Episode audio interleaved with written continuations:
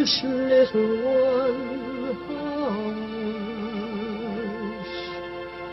Hush, my little That is the whole idea of this machine, you know. どこ行くの I love you. A grande ilusão.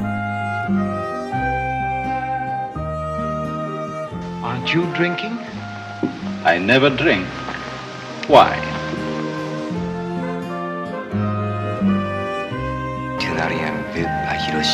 J'ai tout vu, tout. –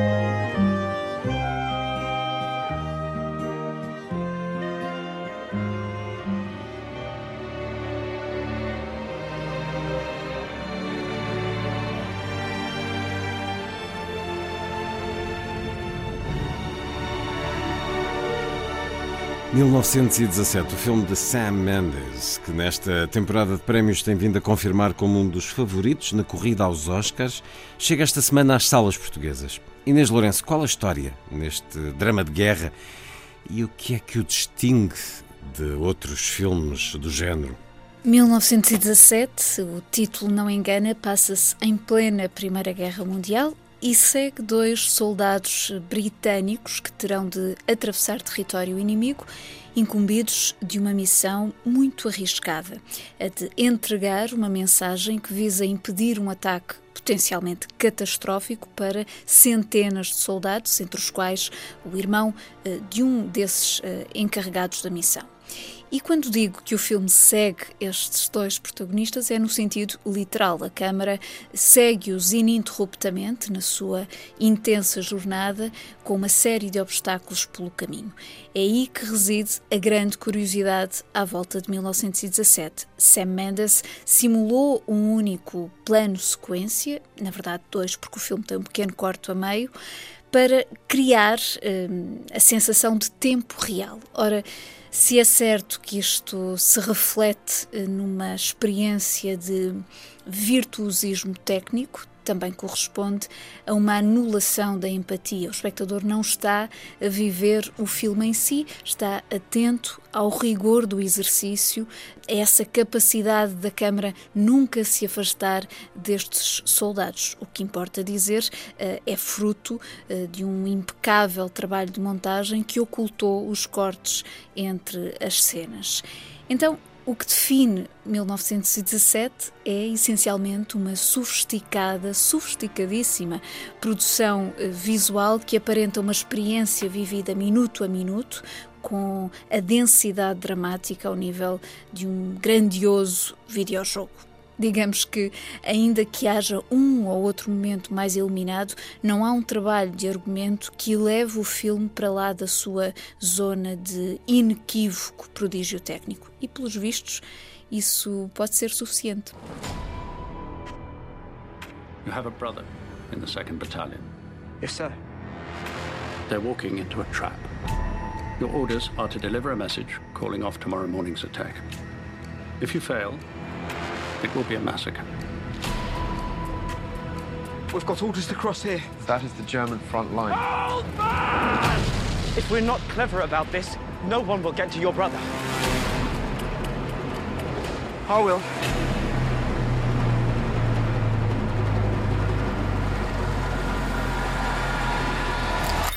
Também em destaque nesta grande ilusão, as estreias de Os Filhos de Isadora, de Damien Manivel e Bombshell, o escândalo, de Jay Roach. Os Filhos de Isadora é um filme de uma delicadeza imensa. Parte de um solo criado pela bailarina Isadora Duncan, depois da morte trágica dos seus dois filhos, ainda crianças, em 1913, e acompanha quatro mulheres que se deixam imbuir do sentimento e da narrativa dessa coreografia, que é uma coreografia de despedida, e deixam-se imbuir quer reproduzindo os seus gestos, quer observando quem o faz.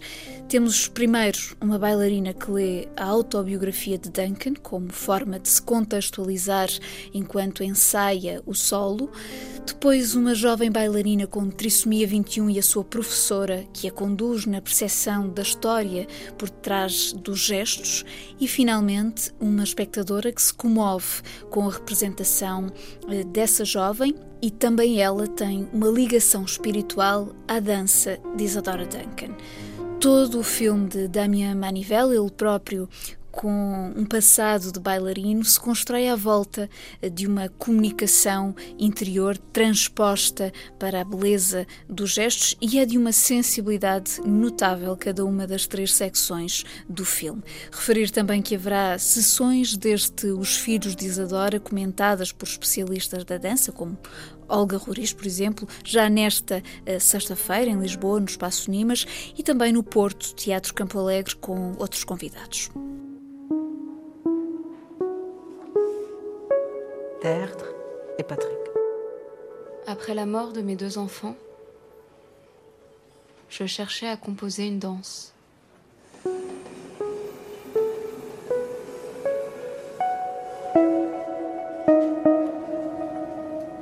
Mais je ne trouvais plus le courage de faire le moindre geste.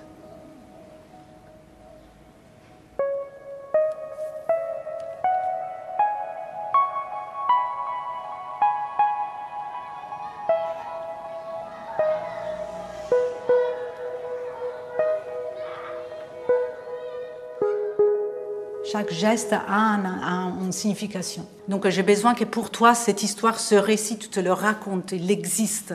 Il faut que tu plonges dans cette histoire. Je sens la tiédeur de mon propre corps.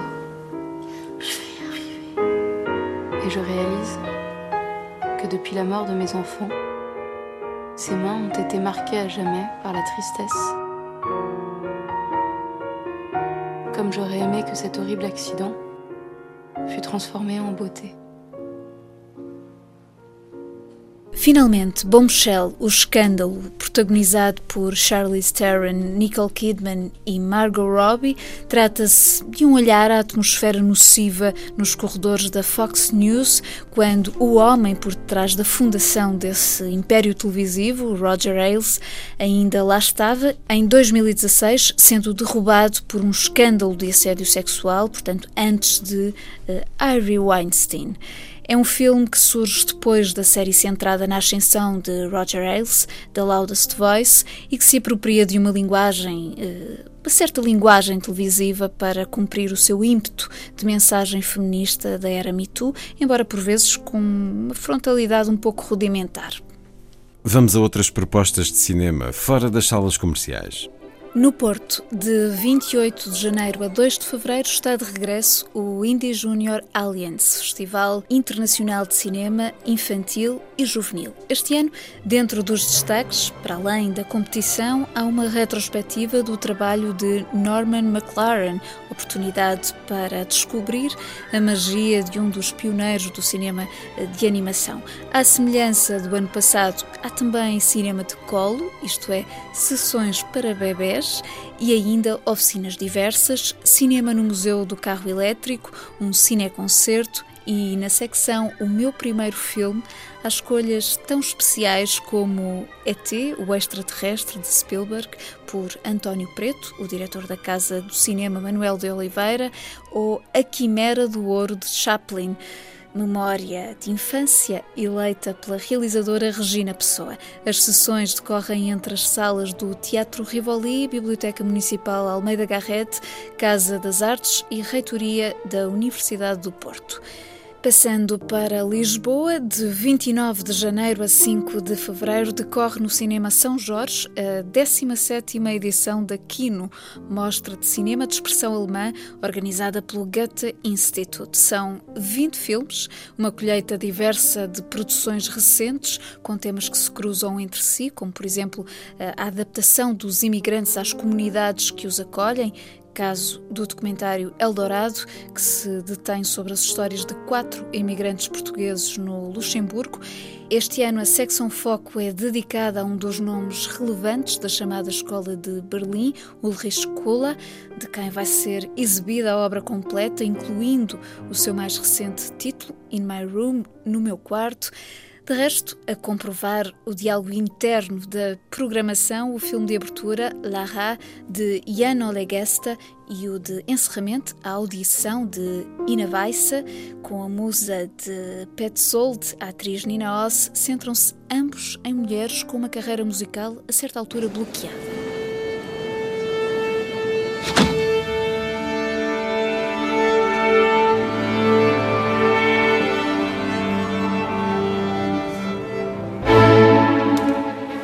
Hallo, Victor, ich bin's. Herzlichen Glückwunsch zum Geburtstag. Der 60. Wie geht's Ihrem Söhnchen so, Frau Jenkins? Hm? Was macht der gute Viktor? Ich würde gern mein Guthaben abheben. Oh, yeah. Ainda em Lisboa, o Cinepop, com sessões no antigo Cinema Roma, apresenta neste domingo Tudo Bons Rapazes de Martin Scorsese. Uma boa ocasião para revisitar esta enérgica obra-prima dos filmes de gangsters, sobretudo pelo vínculo com o mais recente filme do realizador, o irlandês, olhar o envelhecimento de Robert De Niro e Joe Pesci, protagonistas desse universo da máfia de Scorsese. Por sua vez, no grande auditório do Centro Cultural de Belém, exibe-se também no domingo Morta em Veneza, de Luchino Visconti, com Dirk Bogart. A adaptação da prosa de Thomas Mann, neste caso com um compositor em vez de um escritor que se dirige a Veneza num momento de crise artística e acaba por ficar preso à imagem de um jovem na mais melancólica contemplação da beleza ideal. É uma magnífica obra com Veneza pintada pela câmara e a música de Gustav Mahler como textura dramática. Em fundo, escutamos o Adagietto da sua Quinta Sinfonia, um dos temas principais do filme.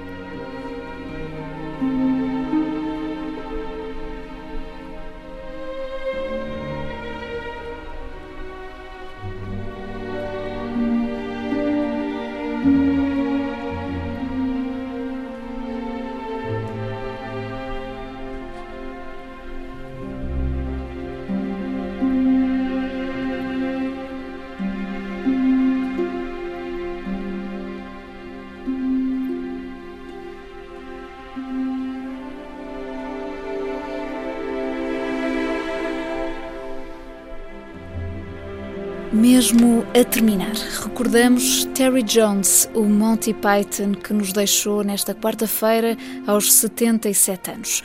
Primeiro, as palavras de Michael Palin sobre ele na autobiografia dos Monty Python. Depois, escutamos-lo num dos seus icónicos momentos como mãe do Messias em A Vida de Brian, filme realizado pelo próprio. Ele era realmente uma personagem carismática. Era pequeno e moreno e tinha um rosto invulgar. Era alguém em quem se reparava. A princípio, pensava nele como um sujeito intenso, dramático, que nos punha em guarda. Mas claro que assim que o conheci e comecei a falar com ele, percebi que o Terry era muito engraçado e amistoso e, em geral, uma pessoa com quem era muito fácil darmos-nos. Por isso, tornámo-nos rapidamente amigos. Havia ali definitivamente um talento original. Não tinha a certeza em que consistia. O Terry parecia possuir uma integridade própria e um pequeno mundo que transportava consigo. Não havia ninguém parecido com ele. Now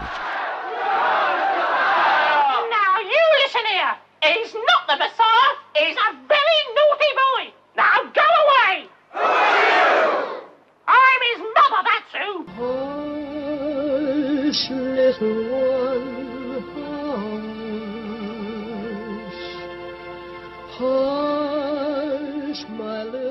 That is the whole idea of this machine, you know.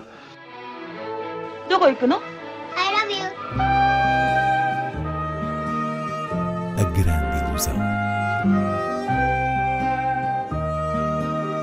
Aren't you drinking? I never drink. Why? Tu n'as rien vu à Hiroshima. J'ai tout vu. Tout.